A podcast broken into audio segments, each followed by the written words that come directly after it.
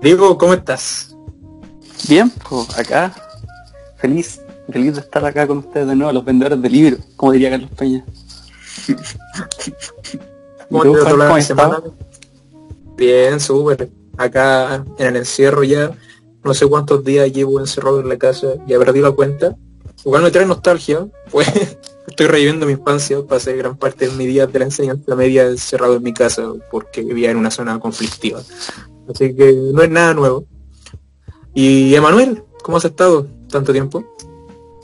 Aquí estamos, mi rey, ansioso de, volver a escuchar y contento de volver a escuchar las lindas voces de ustedes, mis, mis colegas hermosos, preciosos. Y de inmediato quiero, quiero enviar un saludo a varias personas que, que nos han estado apoyando en, en los podcasts anteriores, partiendo por amigos que, que comparten, que la redundancia, su amistad con nosotros tres. Primero al Felipe, al Pipe, a la Maca, que me pidió un saludo, y a la pareja de la Maca, el Quille, un, gran, un gran hombre. Y además un saludo muy especial a Musart Linares, pueden seguirlos en, Instagram, a esta gran página. Eh, Musart-Linares. Eh, y les comento que es una página de Instagram que se dedica precisamente a algo que a mí me interesa mucho y creo que les va a interesar también a todas las personas que están escuchando que es la música ellos imparten eh, clases imparten clases de guitarra batería bajo y ¡uh! es realmente entretenido hoy día tuvimos una sesión con dos bateristas eh, chilenos impresionantes y no me alargo más para para que no sigan tocando violín los chiquillos, pero, pero de verdad los dejo invitados, muy buenas personas, muy buena gente, muy buenos músicos. Después de concluir el espacio publicitario, yo creo que... ¡Gol! que se ve en la cancha, ¡gol! Después de comercial SDF. Ya.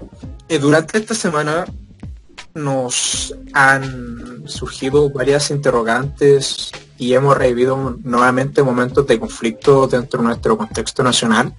Cabe recalcar que durante estas últimas, durante estas últimas dos semanas, preferentemente el 2 de agosto, si mal no recuerdo, en la televisión se dio la noticia del, de un grito, un cántico sumamente llamativo y sumamente sinónimo de odio, que se produjo en la región de la Araucanía, en el municipio de un cántico de un grupo, un grupo racista que no puede tener otra denominación, que es el que nos salta en mapuche. Esta noticia generó indignación dentro del público, dentro de la gente de Chile, porque ha dado a entender que el conflicto de la Araucanía es un conflicto que lleva años y sigue latente.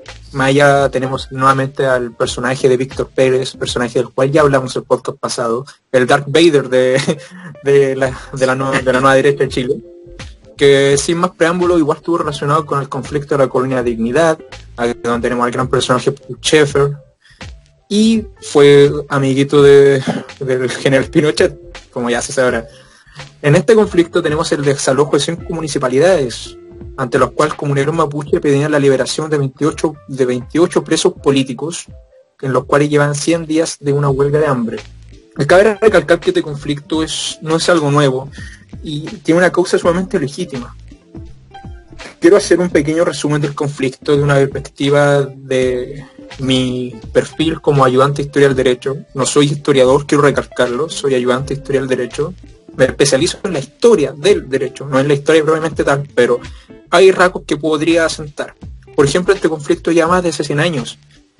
Hay un texto muy bueno de un historiador que es de la UDP, si no me equivoco, o sea, imparte clases en la UDP y en la San Sebastián, que es Gabriel Cid, que el 2019 mm. también, si no recuerdo, no quiero asegurar la fecha, publicó un texto que se llama Pensando la Revolución, en los cuales nos dan a entender cuál ha sido en algunos capítulos la posición de los pueblos originarios respecto a una perspectiva jurídica. Por ejemplo, existe un gran conflicto en lo que fue la igualdad y el reconocimiento. Porque es importante reconocer y tener en presencia que cuando tuvimos el conflicto entre los realistas y los y los patriotas, los realistas tuvieron apoyo de parte de grupos indígenas entre los cuales también teníamos, contaban mapuches y entre otros. ¿Por qué? Porque la legislación indiana, o sea, la que se le aplicaba a ellos, les daba un reconocimiento, lo cual significaba que ellos no estaban obligados a pagar impuestos y otras medidas que lo que vinculaban era el concepto de igualdad porque igualdad no es lo mismo que reconocimiento. Y el concepto de igualdad es un concepto polisémico, porque tenemos la igualdad política, la igualdad jurídica, etc. En este caso tenemos, por ejemplo, a Bernardo Higgins como había declarado la autonomía de los territorios y había dado a entender la diferencia, las grandes diferencias culturales. Y acá tenemos un ejemplo, el Tratado de Tapigüe de 1825 Ahora sí más yo creo que el conflicto tuvo mayor desarrollo a Inco en lo que se desarrolla ya en 1861 con la ocupación de la Araucanía, lo cual tenemos el plan de Cornelio Saavedra con la pacificación. Incluso hartos después tuvieron estos sustentos, cabe destacar que por esa época apareció el francés Oriel Antonier, que se proclamaba como el rey de la Araucanía, y fue como, ya, no tenemos más preámbulos, vamos así. En ese caso, sin embargo, no solamente Chile se ocupó de la ocupación, también tenemos Argentina, Argentina en los cuales tenemos empresas como Benetton que ocuparon gran parte de la Patagonia Chile que dejó casi aproximadamente un 5% de territorio. Y lo último, para poder cerrar el conflicto, yo creo que después no explayarme más para que nuestros queridos Emanuel y Diego puedan hablar, es que tenemos grandes eh, personajes como pueden ser Sergio Caniuqueo, que es un historiador, y mm, miembro investigador adjunto del Centro de Estudios Interculturales Indígenas, que es el cielo entre comillas, que ha dado a entender que este conflicto es muy difícil de solucionar porque para que tenga una solución, el Estado debe reconocer los grandes crímenes que se han producido contra los pueblos originarios, y algo que actualmente el Estado de Chile no está, no está dispuesto a hacer. En otro lado tenemos a Ucán Wilcamán, que es vocero, también consejero de, todas las tierras, que también estableció algunas formas de actuar, por ejemplo, establecer una comisión de esclaramiento ante el gobierno, pero el gobierno claramente no quiere, no, va a dar paso a eso, porque, como lo mencioné anteriormente, significaría eh, admitir todos los crímenes que se han cometido. Incluso cabe destacar que durante el gobierno Allende de 1970 se produjeron hartos acuerdos y beneficios respecto al tratado con los pueblos originarios. Sin embargo, tuvo un quiebre abrupto con el golpe de Estado en 1963, lo cual aumentó la represión. Así que este es un conflicto no solamente que sea producto de una semana o de grupos terroristas como se vienen a vincular. Claro, los conflictos son sumamente complicados para la gente igual que vive eh, allá en la región, en la región de la Araucanía. Sin embargo, tampoco es justificable gritos como el que salta en mapuche, gritos totalmente racistas, y dar a entender que el odio, por lo menos en Chile, sigue vigente. No sé qué de estos puntos te doy pasa al Diego. Diego. A ver, eh, me, parece interesante que hablar de Cayuqueo. Yo no, no sabía, no sabía que iba a nombrar, no, sabía que iba a salir el nombre en a la palestra, pero Cayuqueo es interesante, tiene un libro que se llama Solo por ser indios. Yo siempre lo recomiendo, siempre lo he recomendado desde que el, comienzo la a ver, eh, desde el comienzo de la revolución, yo sugerí este libro porque es interesante que no dejamos de lado nuestra perspectiva indígena, nuestra perspectiva indígena. Solo por ser indios eh, eh, se, habla, se habla de lo mismo. En, inclusive el mismo libro tiene el título por, por una conversación que tuvo con su tío que le decía así como, eh, vale más la vida de un joven mapuche que la de uno de un chileno, vale más. Y el que no quiera verlo allá ellos. Y eso solamente por ser indios. Y en cuanto a perspectiva jurídica, eh, aquí haciendo una cita, aquí haciendo una cita a, a Fuensalía, que en una revista francesa internacional él dice que Chile es uno de los pocos países en Latinoamérica que no reconocía constitucionalmente los pueblos indígenas y asimismo posee legislaciones nacionales menos avanzadas en esta materia. Esto es más que sabido por casi todos los juristas. Y, reconociendo tratados internacionales que hablan sobre el tema indígena, que los reconoce, que les da su, espacio, eh, ¿cómo hacemos valer eso a la hora de los que hubo? Y cuando hablas de lo, cuando hablas de estos grupos terroristas y cuando se miden estos grupos terroristas en cuanto a este desfalco, también hay que, hay que ver las propias mediciones. Esto, esos grupos, el desfalco que hacen esos de varios millones de dólares, cuando me dicen ellos, son medidos en cuanto a a cosas que pasan por debajo. Hay gente que está pidiendo madera llevado en los guardias y les pide madera para poder calentarse, porque no se puede comprar madera directamente. Y eso es contado como desfalco, como un algo como robo terrorista, ¿no? Es, es gente sacando, es gente sacando ramitas para calentarse. Parece un chiste. Es, es, un chiste, es un chiste, es una chiste de mala clase. Pero pero no sé, no sé qué hablar de esto, no sé qué, no, no sé qué aparte de que es sumamente condenable. Pero no nos, no olvidemos que eh, esa zona es, es altamente fascista, desde siempre. La carretera de allá se llama carretera, carretera Augusto Pinochet Ugarte. Porque Pinochet, sabía que era una zona, una zona conflictiva. Él fue a dar todo sus, todo lo, todo lo que pudo para allá por eso me tienen muy buena, me tienen mucha buena. Además, además allá ganó el sí, además allá ganó Cas pensando que era su tío, que era José Antonio, no, es el otro. Se equivocaron. eso, sí, pues, eso, eso más que es, eso cuando hablan de odio, no, ignorancia. Y pues, ahí lo muestran. Mm. Eh, ni siquiera, no sé. Es una zona fascista. Pero cuando, esto me acuerdo cuando ganan los gobiernos de zona fascista. zona fascista. Alerta fascista. Alerta fascista. Que todo el territorio se vuelva feminista. Alerta machista, perdón. eh, no, pero hablando en serio, cuando ganó un, cuando gana un gobierno de derecha, la primera misión del, del ministro del Interior es ir allá. Su primera charla la da allá. Y es lo que hizo Víctor Pérez.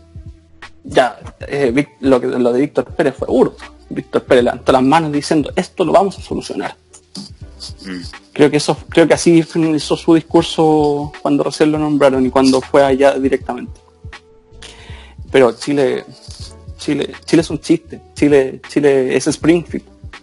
Imaginémonos que el mismo día que estaba pasando todo eso, Matías del Río entrevista a Víctor Pérez esto lo mostré en mi Instagram, porque pasó muy piola, que eh, Matías del Río entrevista a Víctor Pérez y al terminar la entrevista se da vuelta a la cámara y dice, uh, y, saludamos a los amigos de, CMPC, que cumplen 100 años, que, que los queremos mucho. Chicos, CMPC es la segunda forestal más grande de Chile. No es casualidad que lo estén auspiciando. Así que eso, no sé, no sé, explayarme más sería enojarme más. Le dejo la palabra a Lema, no sé, no sabría qué decir. Sí, eh, la verdad, siendo sincero, es difícil mantener un como un tenor cómico con un tema como este, cuando cuando eh, acordamos hablar de esto, yo dije, pucha, aquí me voy a poner y nos vamos a poner cuático. Porque el tema, de verdad que el tema da como para, para analizarlo eh, seriamente, ¿cachai? Eh, estoy de acuerdo en lo que dice el Diego, completamente de acuerdo en lo que, en lo que él mencionó. Chile es un chiste. Eh, si bien yo igual soy crítico con ciertas personas que critican como a morir el país, como que nacieron en la peor así nación del mundo, por cualquier cosa, creo que esta sí es una razón para, para irse de, esta tierra algún día y, buscar otros otros horizontes. La verdad yo creo que Chile es un chiste en muchos sentidos. El Juan ya dio una perspectiva histórica y a mí me enseñaron desde chiquitito que la historia se encuentra por medio de sus fuentes que las hijas son fuentes, perdón, que las hijas, que las fuentes son hijas de su contexto y aquí tenemos la mejor fuente en este grupo que es el Juan. Así que todo lo que dijo el Juan no puede ser tomado como, como falso. Así que tenemos la perspectiva histórica. La perspectiva histórica, exacto, la perspectiva histórica, con eso ya podíamos criticar muchas cosas. Yo igual eh, cuando supe que íbamos a estar leyendo esto, eh, como que dije ya voy a leer algo para para recordar viejos tiempos y el Juan hizo un, muy buen resumen, así que eh, hay que referirse eh, y darlo por hecho.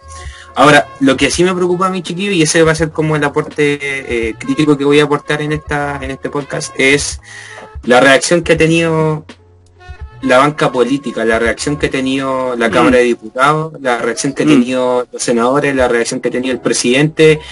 ¿Para qué hablar de la nueva, de los nuevos ministros? ¿Para qué hablar de Víctor Pérez? y como dice el Diego, eh, la finalización de su discurso.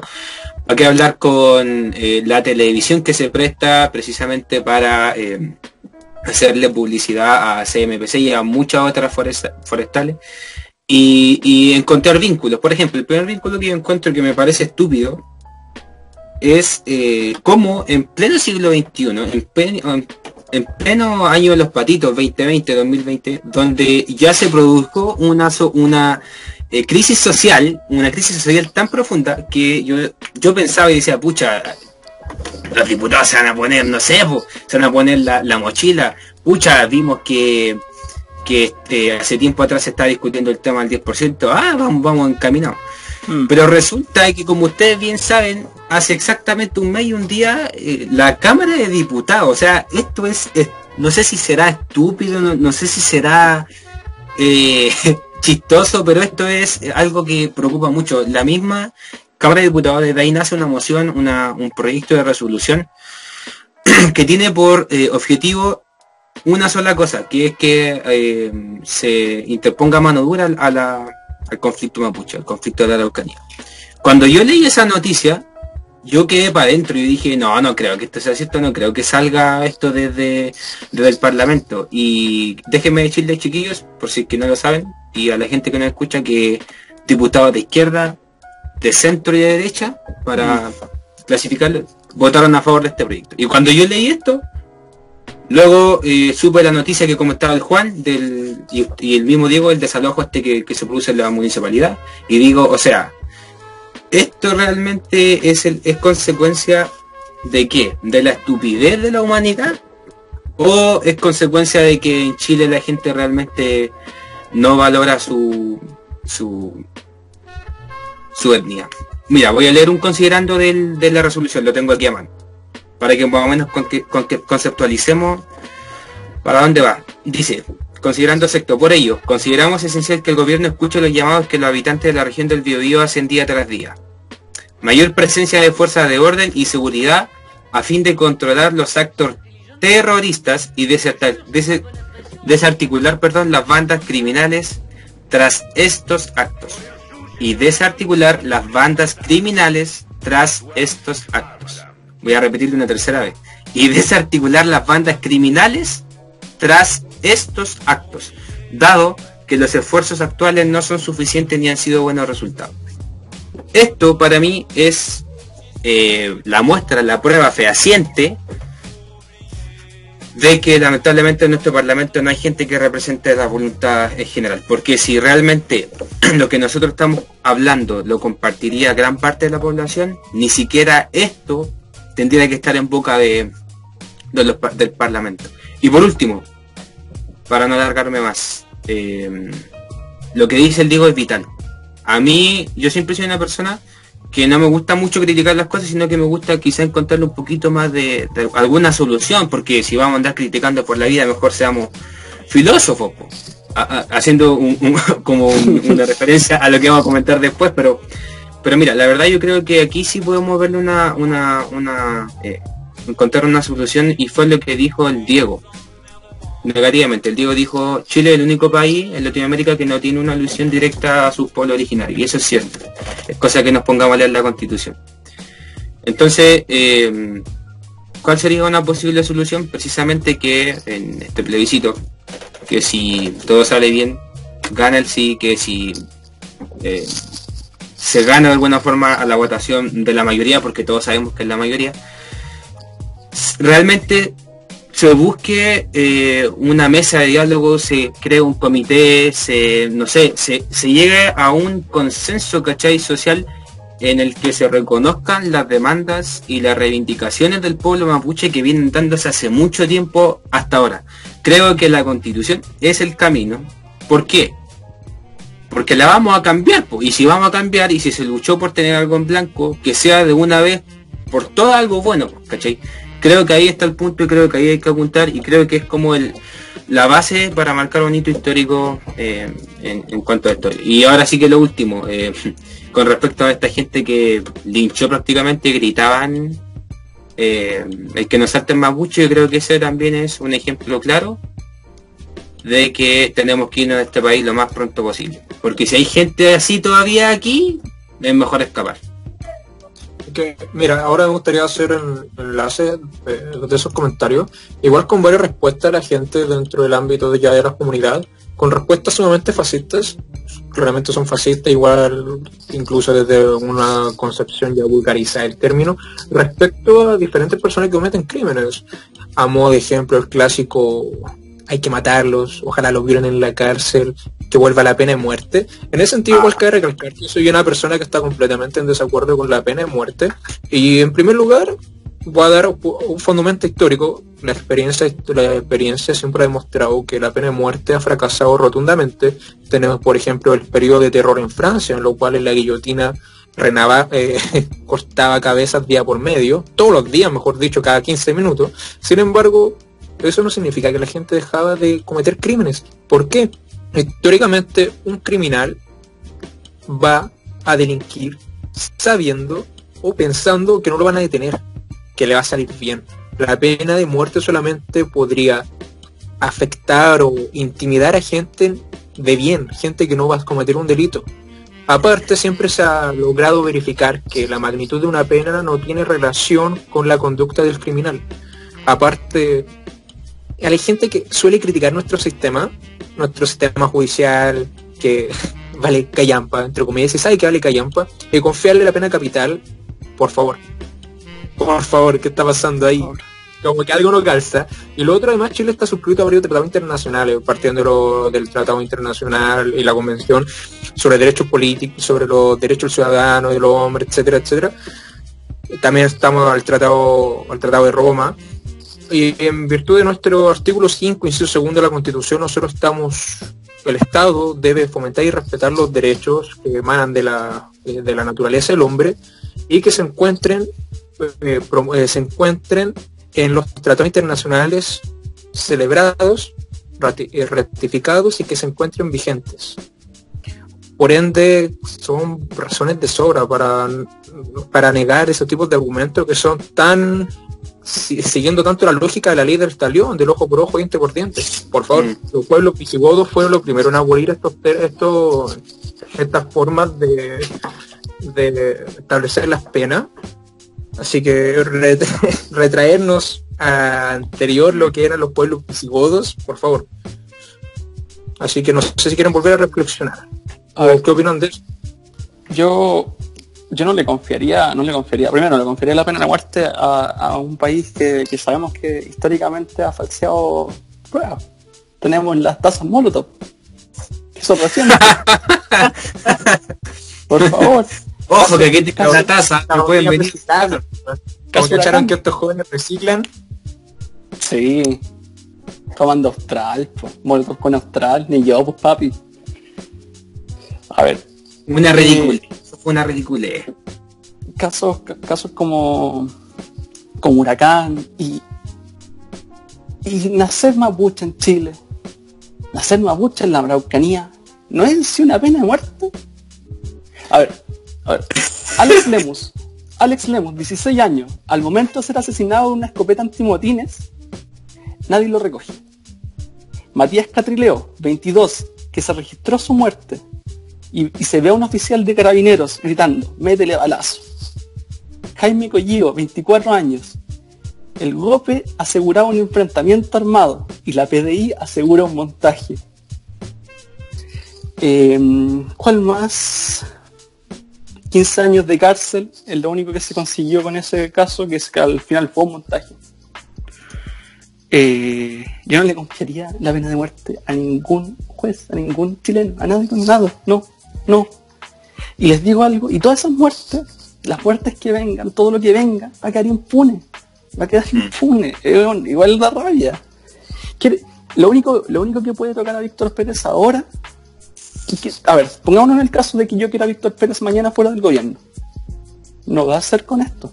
No va a ser con dos muertos mapuches. No va a ser con tres. No va a ser con cuatro en una, en una huelga de hambre. Va a ser solamente, y esto es registro histórico, esto lo viene, lo viene haciendo Viñera, no, no sería la primera vez que lo hace. Si sale un algún ay a algún desde Alemania sale algún ay informe que mm. vincule lo que ya todos sabemos, que Víctor Pérez estuvo vinculado con se cae. Es la única forma de herir a un ministro del interior. No va a ser con mapuches muertos.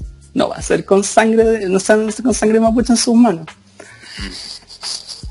Así que eso. En ese punto, Diego, igual quería recalcar que ah, teniendo en consideración la experiencia comparada, no hay que olvidar por qué están estos tratados internacionales, el Pacto Internacional de Derechos Civiles y Políticos, o la Convención contra la Tortura y otro trato de penas crueles, inhumano, degradante. O sea, por algo está, no podemos retroceder. Claro, no podemos asegurar derechos humanos eh, vulnerando más derechos humanos. Claro. Pero una tautología o en el caso de una petición de principio. En ese sentido, igual yo quería recomendar un texto, porque la participación de Diego me recalcó demasiado. Eh, es un ensayo histórico sobre la noción de Estado en Chile en los siglos XIX y XX. Es de Mario Góngora. Uno de los ah, muy bueno, muy bueno, muy bueno. claro. ¿Cómo se llama? Mario Góngora, es el autor de Mario Góngora, el mejor historiador del siglo XX de consideración, es el ensayo histórico sobre la evolución de Estado en Chile en los siglos XIX y XX. Se encuentra en la Biblioteca Nacional, en la página web disponible, y tiene como la teoría de que, o la tesis, que la matriz fundadora de la nacionalidad es el rol del Estado desde la época de Diego Portales hacia adelante. Porque Chile guarda un, factor sumamente principal que a diferencia de los otros estados, por ejemplo Perú, etcétera, no guardaba una, una noción, un asentamiento, una base cultural eh, previamente al proceso de independencia. Por ejemplo, en Perú, México, etcétera, están los incas mayas, etcétera. Lo cual uno puede en la cultura aproximadamente, porque lo que fue el siglo XIX fue un siglo solamente bélico y de esos conflictos bélicos empieza a surgir un, carácter nacionalista, empieza a surgir un sentimiento de, de, unión en consideración a dichos conflictos. Por ejemplo, tenemos una cantidad de guerras civil impresionante, tenemos la guerra del Pacífico, etcétera. Así que yo, Emanuel, te doy el pase si querés concluir para que pasemos a la sección literaria. Emanuel, Emanuel Juan, perdona, perdona, pero me quería colgar lo que dijiste. Yo encuentro súper súper valorable, súper valorable que sí, escribimos a tratados internacionales, que sí, pero Aguayo, Aguayo lo dice en uno de sus textos, dice en Chile no existen mecanismos concretos para las ejecuciones judiciales de decisiones de la Corte Internacional de Derechos Humanos porque tenemos eh, fallos de la Corte Internacional de Derechos Humanos eh, diciendo así como, por favor, por favor, dejen de matar a mapuches. Pero el Estado no puede excluirse de cumplirlas. En virtud de los artículos 26 y 27 de la Convención de Bienes sobre tratados sobre, perdón, sobre derechos de los tratados. ¿Qué pasa en Chile? Eso, lo, lo que acabo de leer, que no hay mecanismos para hacerlos efectivos. Mm. Tal vez porque, tal vez por lo mismo, por lo que decía em, por lo que decía Manuel, que no se reconoció constitucionalmente esto es un mecanismo. Exacto, sí, mira, eh, los dos puntos que tocaron eran muy bacanes. El primero, el tema de la pena de muerte, estoy completamente de acuerdo con lo que dice el Juan, a pesar que igual, eh, soy sincero, de repente me pongo a escuchar a la gente que, que habla con respaldo literario, con respaldo filosófico, con respaldo histórico, incluso hasta religioso, y justifica la pena de muerte. Y yo digo, mmm, sí, creíble. Eh, pero yo creo que esa es una discusión que ya eh, en el mundo se dejó, bueno, quizá en nuestro mundo se dejó de lado desde Platón, ¿cachai? El mismo Séneca que mencionaba Platón. Y, estos filósofos antiguos siempre decían lo mismo. O sea, al hombre no hay que castigarlo por lo malo que hizo, sino que hay que castigarlo para que no vuelva a hacerlo, para que no se vuelva a hacer. Eso después lo vi replicado, eh, como todo, ya tendríamos que saberlo mínimamente, en otros filósofos eh, penales actuales, Feuerbach, Roxin, hablan de lo mismo. O sea, la pena se justifica ya no en el daño que se hace. No es una pena compensatoria, no es una pena retributiva. La pena se justifica, eh, mejor dicho, en eh, el beneficio que contrae para la sociedad. O sea, eh, el delincuente, como dice el Juan, no delinque pensando en que lo van a pillar. Entonces, Y el delincuente incluso dicen por ahí que, bueno, dicen los estudios y dice Feuerbach en realidad, que el delincuente no le teme a la pena en cuanto a su magnitud, sino que le teme a la pena en cuanto a la posibilidad de que lo pillen, en palabras mm. vagas. Entonces, ahí está el punto. Y lo que dice, lo otro que dice el Diego ya para cerrar, claro, o sea, eh, ¿Para qué estamos con cosas? las comisiones que han mandado a Chile a hacerse sobre los derechos humanos de, lo que pasó en octubre hacia adelante, se la han pasado por donde querido. Lo mismo pasa ahora con la comisión que hicieron en especial eh, para eh, el tema de la vulneración de derechos humanos. Lo mismo, ¿cachai? Entonces, si no tenemos un mecanismo, y ahí cito al Diego, lo que dijo hace unos minutos atrás, si no tenemos mecanismos formales, concretos, positivizados, eh, es difícil es difícil eh, aplicarlo donde donde impera un, pensamiento racista sin ir más lejos de eso y eso se huele ya no solamente en la calle sino que se huele también en los tribunales pero pero creo que es eso digo yo creo por eso les digo yo creo que la, la, base del cambio va a estar en, formular términos claros no vagos ni ambiguos términos claros donde se reconozca la reivindicación mapuche donde se le reconozcan sus derechos sus derechos sociales sus derechos eh, políticos civiles y donde alguna forma, donde en realidad empecemos a hablar de igualdad eh, formal y material. Yo creo que ahí está el punto y espero que la constitución eh, de alguna forma recoja esas peticiones sociales. Exacto. Exacto, yo justo quería vincularlo con ese punto del proceso constituyente que en Aras. Yo creo que es un, tema importante recalcar. Me, me gustaría hacer último dos hincapié antes que hacer el cambio del tema literario, porque lo que decía Diego en primer lugar es sumamente llamativo, porque Chile siempre ha sido históricamente de un caso, pero no para tomar como ejemplo de una forma buena, sino como un ejemplo de, mira, lo están haciendo Claro, tenemos el caso la otra vez en que, la Corte Interamericana de Derechos Humanos condenó al Estado de Chile en el caso de Karen Atala, donde le quitó a su hija por la condición de lesbiana. Así mm. que ya conocemos la historia de Chilito. Y lo otro lo que dice Manuel es solamente llamativo porque es algo que dentro la, del ámbito del derecho penal ha remarcado la división entre las teorías eh, eh, las teorías absolutas y relativas, partiendo de la base si uno castiga porque cometiste un delito o tú castigas para que no se vuelva a cometer un delito. Así que esa eh, discusión filosófica que menciona Emanuel respecto a Feuerbach, Kant, etcétera, es sumamente interesante. Pero yo creo que ahora sin preámbulo y aprovechando que estoy hablando yo, y ahora saliendo un poco el formalismo, voy, a, hacer una recomendación yo. El día de hoy traigo una literación, o sea, que estoy hablando, traigo una recomendación solamente llamativa de un autor francés, Boris Vian. El libro se llama Escupiré sobre vuestra tumba. No es la película, conte, no es la película. El Diego pensaba que era la película. Sí. Es igual la película, pero este es un texto sumamente fuerte. Voy a leerle de qué trata. Lee Anderson, de raza negra pero con apariencia de blanco, decide vengar la muerte de su hermano a manos de racistas blancos. con minuciosidad obsesiva, trama y lleva a cabo un sobrecogedor plan de violencia física y sexual. Fue publicada en 1946 bajo el seudónimo Escupiré sobre vuestra tumba. Consiguió irritar profundamente a la sociedad francesa y en 1948 fue prohibida por ultraje a la moral y a las buenas costumbres. Además, igual cabe recalcar que Boris Vian fue un artista sumamente polifacético, fue un gran aficionado a la música del jazz, fue trompetista y compositor. Incluso en el libro se menciona una canción de Armstrong. Voy a buscarla, voy a buscar después la me menciona porque es muy buena la canción, que él la toca en guitarra en el libro. Y es muy buena, muy buena. También se dedicó al teatro, la ópera y al cabaret. Además, es sumamente llamativo que esta obra es sumamente fuerte. Por ejemplo, se producen dos asesinatos por parte del protagonista y son fuertes. Yo me acuerdo que lo elegí, weón, que estoy leyendo, me duele, me duele. me llega a doler lo que le está haciendo a, las, dos, a las dos personas. Aparte, igual también una sexo de una forma impresionante.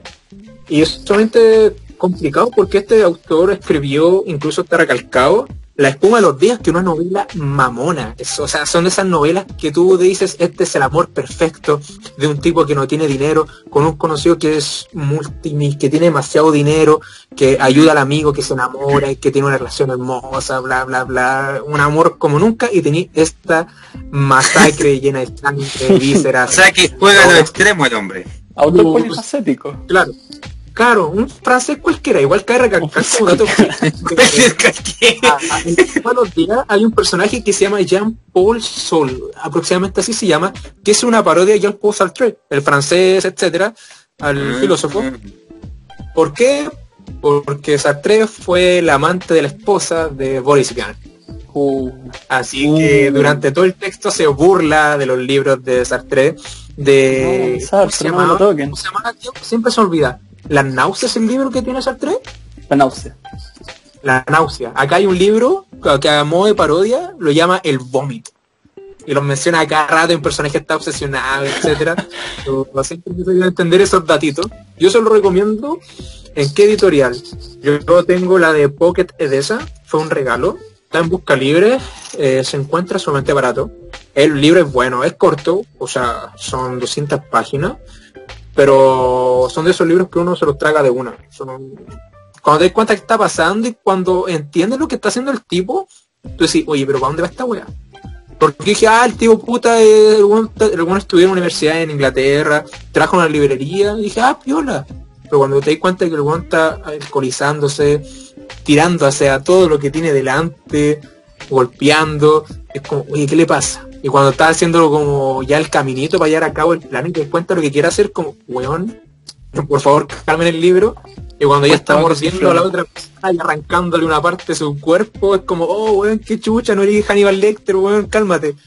Así que los dejo invitados y invitadas a que le den una vueltecita al telor francés y que después lean la espuma de los días para poder hacer un poco el contexto. Bajar. Sí.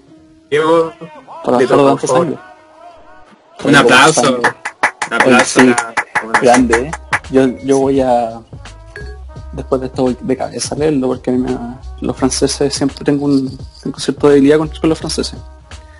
Eh, no quiero ser menos, traigo más sangre. Eh, pero para hacer, para hacer preámbulo, para hacer preámbulo a la a mi recomendación, resulta de que en la, en la semana empecé a ver Birdman. Vi ¿La Birdman en una parte, sí, ya muy sí, película, sí, muy bueno. buena, buena. No es lo que voy a recomendar, ojo, pero es el preámbulo.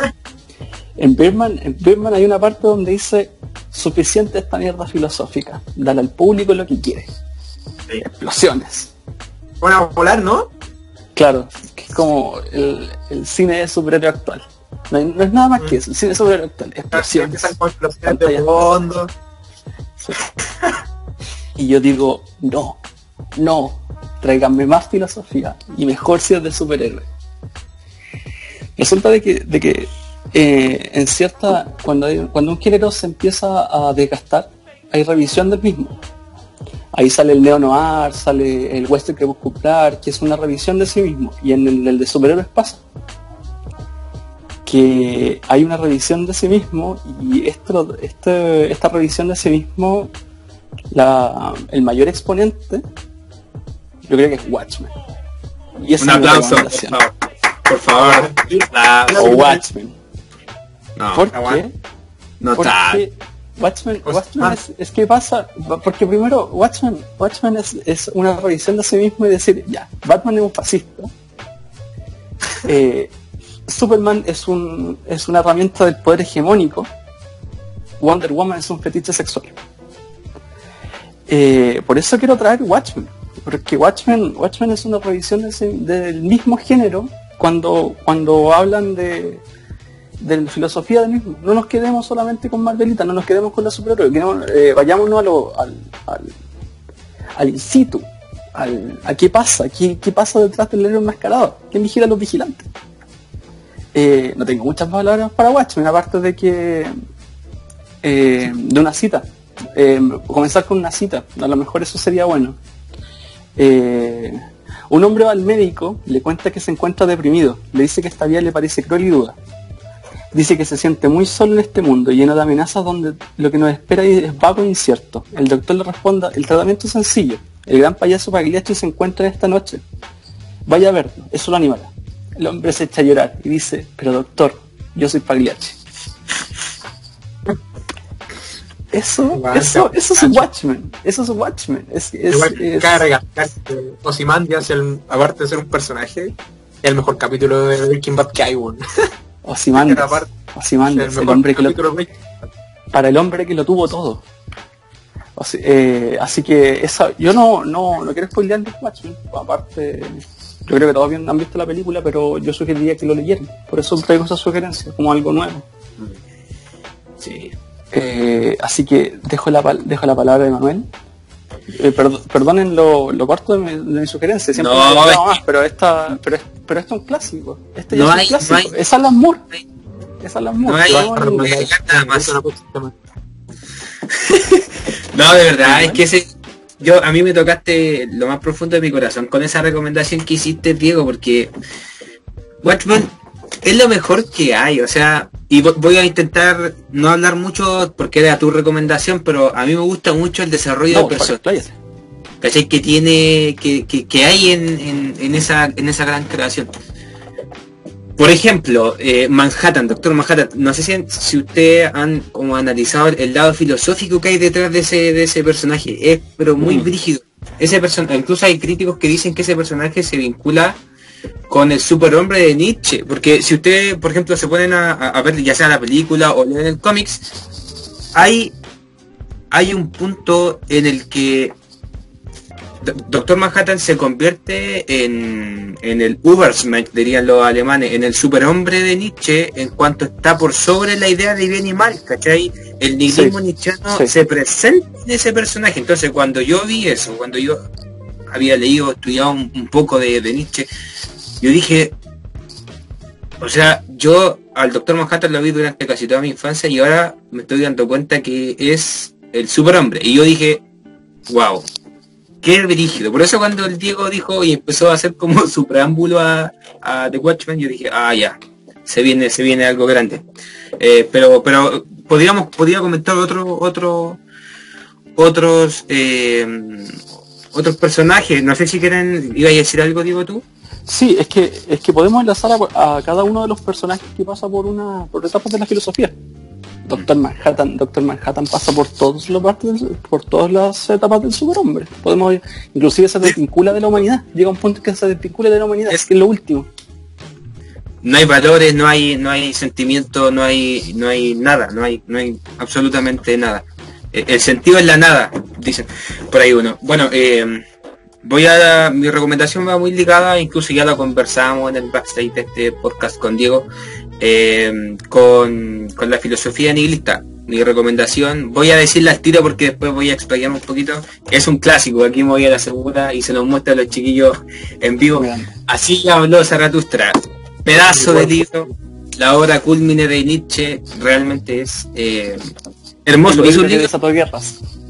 el libro que desató guerras, y no solamente guerras eh, intelectuales, guerras interpretativas, porque hay gente que interpreta a Nietzsche de una forma, hay gente que interpreta a Nietzsche de otra forma, hay, hay algunos que dicen que es el hijo de Schopenhauer, hay otros que dicen que critica eh, el nihilismo de Schopenhauer, etcétera. Pero ir a interpretaciones que creo que daría para un podcast completo, eh, Así habla Zaratustra es un libro, un pedazo de libro, es es como, por eso dicen que la obra culmine de Nietzsche, porque Nietzsche lo escribió en un momento histórico importante, lo escribió luego de haber escrito otras grandes obras, pero el punto está en que nacido los Zaratustra, Nietzsche toca varios temas que, que, le, que le dieron vida a su obra filosófica, pues, ya sea la muerte de Dios, ya sea eh, eh, la virtud del poder, ya sea el superhombre, lo que estamos hablando recién, eh, el nihilismo nietzscheano propiamente tal, eh, y dio origen a una corriente filosófica eh, bastante importante hasta el día de hoy. ¿Por qué recomiendo hablo Zaratustra? Porque es un libro que me gusta mucho, y segundo porque mm, eh, quiero hacer un guiño también a lo que Juan decía, decía con, con el ámbito que nos compete hoy día, con el tema que estamos tratando hoy día, el tema eh, mapuche. Mucho cuidado, hay que tener mucho cuidado con los nihilistas mapuche. Aquí voy con esto. Aquellas personas que eh, justifican justifican eh, desvalorar lo que realmente tienen que valorar. Aquellas personas que son nihilistas, sin ir más lejos, con los valores mapuche. Aquí, ahí está el punto. ¿Por qué? Porque claro, Nietzsche en Nacido en los Zaratustra enseña una sola cosa, que es lo que hablamos recién del Doctor Manhattan. O sea, es el superhombre encarnado en eh, el mundo, pero es una persona que es avalorada, una persona que no, no está ni el bien ni el mal, una persona que ya avanzó a otra dimensión, al nirvana, dirían algunos. Pero ¿qué pasa? Y les pregunto a ustedes chiquillos para generar un poquito de diálogo, ¿qué pasa cuando tenemos, por ejemplo, en Chile a personas que realmente no tienen la profundidad de Nietzsche para hacerlo, ni tampoco del superhombre, eh, ni dudo que se hayan leído esta obra clásica de Así de Zaratustra, pero ¿qué pasa cuando hay gente que es avalorada con sus raíces? Porque si hay algo que Nietzsche no hizo en Así de Zaratustra y en sus demás obras, fue desconocer la profundidad filosófica que venían de su antepasado. No lo menciona nunca, pero es cosa de leer su escrito, es cosa de leer su autobiografía, es cosa de leer la entrevista que le hicieron, es cosa de escucharlo. Yo creo, y les advierto que tenemos que tener mucho cuidado con los nihilistas que eh, hoy en día no valoran los valores que sí debieran valorarse. Aunque suene un poco extraño. Y sin ir más lejos, yo creo que hay que tener cuidado con la gente que no valora los pueblos originarios. Esa es mi recomendación, así los Zaratustra, pedazo de libro, pero intentemos darle una vuelta al giro. Tampoco voy a spoilearlo porque es un libro que se lee por sí mismo. Cuatro partes, la cuarta a mi juicio es la mejor. Pero tengamos cuidado con esa gente. Por favor, por favor. No hay mucho que spoilear de Nietzsche y menos de Zaratustra. No, eh, eh, eh pero fíjate, juégatela con una con un con una editorial. ¿En qué editorial lo estás leyendo? ¿En cuál le Mira, yo, este me lo regalaron. No, yo no cacho de muchos editoriales, lo dije el primer día, pero se llama editorial Eneida. Ahora, yo tengo conocidos que también me han recomendado el libro, pero tengo que reconocer algo. De editoriales yo soy un cero a la izquierda. la verdad, hay que ser sincero. No, pero mira, yo creo que eh, así habla Zaratustra por lo menos la, exacto, exacto, eso iba a decir. La alianza, la alianza es bonita la portada, alianza. La verde. Sí, es media verdosa oscura. No, alianza, alianza sube con editando. Alianza sube con editando. Si, si está en alianza yo la, yo la recomendaría en alianza. Mm. Pero pero ¿qué, ¿qué, más de recomendar de, de, del Sí, rociento. Sí, no, y, como les digo, ah, pucha, podríamos comentar mil y una cosas, pero si la gente realmente nos está escuchando y quiere leer un libro, la idea no es spoilear nada más. Contarle solamente lo último, claro, lo último. Cuatro partes, las tres partes interesantes porque tú las tres primeras partes las podés leer en cualquier orden, porque es como... Eh, es, es, es una historia, pero ojo. Claro, claro, pero no sigue el esquema básico de esta evolución o el camino del héroe que venía de los clásicos, ¿cachai? No sigue ese concepto, sigue un concepto superior, el del superhombre, el del nihilismo eh, por excelencia. Y eso le da un, toque porque, por ejemplo, yo cuando lo leí por primera vez, lo leí en orden y luego un amigo me dijo, ¿sabéis qué? Lee primero la cuarta parte. Y dije, ya, leí la cuarta parte, y después leí lo demás y es bacán porque eh, Zaratustra, al decir así hablo Zaratustra cada rato, como que se hace un guiño entre un capítulo y otro y cuando tú partís por el final dicen que a veces las cosas son más interesantes. Entonces es un buen libro por, por donde lo miré y como, como dije al principio de la hora culminé de Nietzsche. No, no creo que haya más que, que mencionar sobre eso. Buena recomendación, buena. ¿Algo más que agregar? ¿Algo que comentar? Ah, sí, me acordé. La canción de Louis Armstrong es When the Saints Go Marching. Para que la vayan a escuchar, es muy buena. Bueno, cualquier canción es muy buena. Louis Armstrong raja. Si tienen la oportunidad, si tienen la oportunidad, busquen la foto de Louis Armstrong cuando llegó a Chile. Se puso un ponchito pequeñito y, ondeó un, un pañuelo Como Dio. de Dio tiene una foto con una báltica, si no me equivoco. Oye, tiempo de bueno, vengo, si tiene Eso mismo exacto. Por favor, Diego, cuéntanos tu historia, cómo, cómo lograste tener una cuenta. Oh. finalizar el podcast. Van a hacer contar la historia de nada. Que básicamente de que yo no veo anime, no veo anime, nunca, nunca, nunca. Pero después de lo que me dijo el Juan, yo le dije a un amigo, oye, ¿sabes que me, me quiero poner a ver One Piece y la cuestión, pero no tengo el tiempo, no tengo las ganas? Y, mi amigo me dice así como, "Weón, te paso una cuenta de Crunchyroll con la condición de que veas One Piece. Y aquí me tienen, ya casi en la temporada 2. Muy metido. Muy metido, Peor con que la ganas de pasta. seguir viendo. No, peor que la pasta, man. Son drogas duras. Esas son drogas duras. Para mí drogas duras es el LOL el, y el anime. El crack, no, chao. El crack Claro. es para novatos, la metanfetamina queda en Breaking Bad. Bueno, yo he visto gente de los años que subía jugando LOL y viendo anime. Pinochet metió el LOL y el anime a las poblaciones. Exacto. Ah, pero One Piece es buena. Salten, yo voy en el 757, me estoy saltando el relleno, pero es buena. Nada que decir, man. Emanuel, así que ya tenéis tarea, tenéis de aquí a entrar a clase, a ver tu One Piece, la. No, difícil. Estoy Sí, viendo sí. Naruto. No, Además, si difícil. yo lo estoy viendo, tú también puedes. Voy a pensar. Y se puede terminar, se puede terminar. Co- Como todo termina, nosotros también terminamos. Así es. Oye, Antes, antes que nada quiero volver a saludar, por favor, chiquillos, toquen el violín a muchos Linares. De verdad, clases particulares de teclado, guitarra y batería en Linares, no en Santiago, es en, en Linares. Muy buena, buena, batería. buena, buena, recomendación. Juan Carlos, ¿qué tenemos en la cancha? Gol. Tac, tac, tac, tiro libre, Tremac. Entre un remolque y un remolque, un Tremac de diferencia. y serían las menciones. No sé si quieren despedir, Diego, ¿querés pedirte el agradecimiento a alguien? Eh, lo- los mismos de siempre, libro explotario es, que no, que nos auspicia con los libros. Y, y despedirme, despedirme de, de, de mis paneli- de co- copanelistas, que siempre es un gusto escucharlos. Muy lindo. A ver, yo igual quiero despedirme de esta versión del podcast fue más seria. Me sorprende que haya sido más seria. No estoy acostumbrado a algo tan serio. Menos en cuarentena, un viernes por la noche por videollamada y bueno, estoy tomando té verde, no, no pueden pedirme más. Y cerca el Pero- cumpleaños, ojo. Ojo.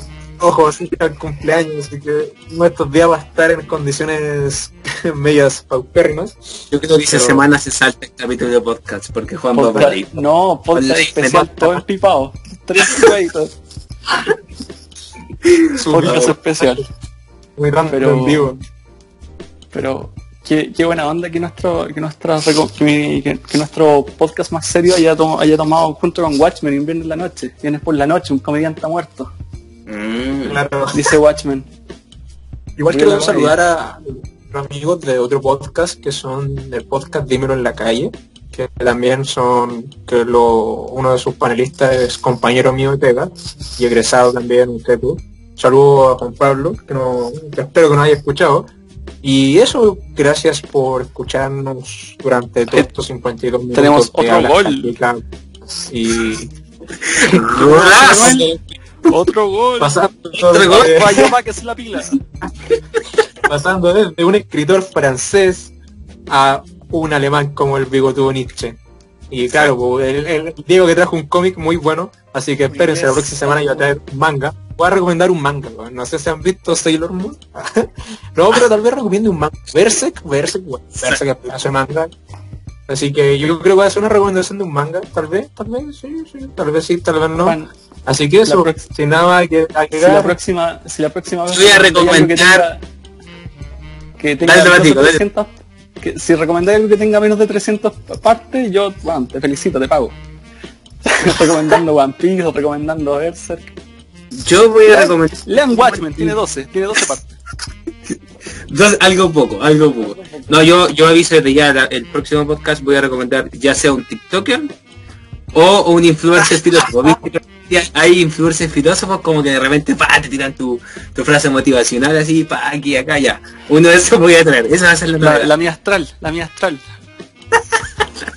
Esto pasa porque Mer- Mercurio, va Mercurio recomendar está el- en Acuario. el libro del Rubius, para que se lo paren. Mm. Mucho shame, cabros. Mucho, mucha vergüenza, tenemos mucha vergüenza, mucho shame. Yo creo que estaríamos. Así es, un gustazo como siempre. Chao, chao. Gol.